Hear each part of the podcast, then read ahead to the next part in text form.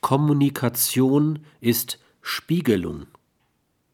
Es sollte stets bewusst bleiben, dass in allen Interaktionen, vor allem aber in Führungsinteraktionen, sich die Interaktionspartner bewusst oder, wie meistens, unbewusst das Bild rückspiegeln, das sie sich voneinander gemacht haben. Jede Kommunikation leistet also Spiegelungsarbeit.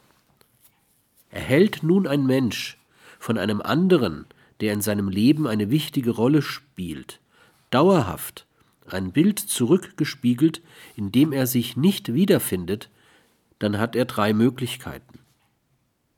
Er passt sich dem Bild an, verrät seine Identität und beginnt ein Leben aus zweiter Hand. Max Frisch hat das Thema des Versuchs, in einer falschen Rolle aus der Wirklichkeit auszubrechen, immer wieder thematisiert.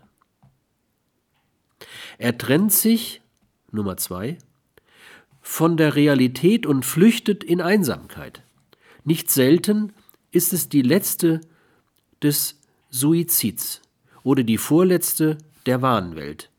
Auch das Thema der spaltungsbedrohten Identität hat Max Frisch in seinen Werken sehr realistisch behandelt. Oder drei. Er zerbricht die Interaktionsgemeinschaft, indem er sich von dem bisherigen Partner sozial oder emotional löst.